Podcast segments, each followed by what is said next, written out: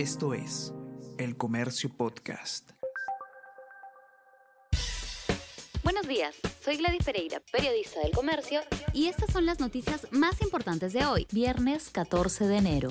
Contralor Shack señala que el gobierno no puede continuar nombrando a personas que no cumplan con el perfil técnico para altos cargos. El Contralor General Nelson Shack dijo que en 24 nombramientos de funcionarios existen indicios claros de irregularidades porque no se cumplen los perfiles y critica que el Poder Ejecutivo contravenga la normatividad vigente. Confirma que se verificará la legalidad de la nueva licitación que Petroperú adjudicó a una empresa de Samira Budayé y adelanta que en marzo estará listo informe sobre el primer proceso anulado.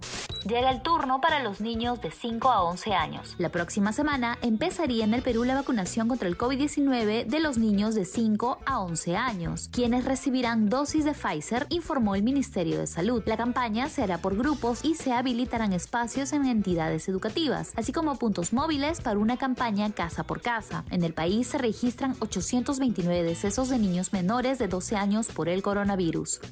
Congreso insistirá en autógrafa que refuerza límites para referéndum. El presidente Pedro Castillo observó la autógrafa de ley aprobada por el Congreso que establece que toda iniciativa de reforma constitucional que se someta a referéndum debe pasar previamente por el Parlamento. En Fuerza Popular, Podemos Perú, Acción Popular y Alianza para el Progreso existe intención de que se apruebe por insistencia. Sería freno para una asamblea constituyente.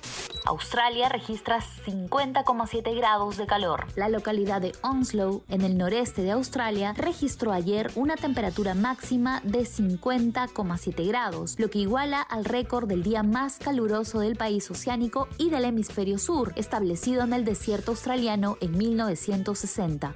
Gregorio Pérez, de Teude Universitario, fue intervenido quirúrgicamente. Universitario de Deportes informó que el entrenador Gregorio Pérez fue diagnosticado con síndrome coronario y sometido a un cateterismo en una clínica de Miraflores. De acuerdo con el Club Crema, se encuentra estable.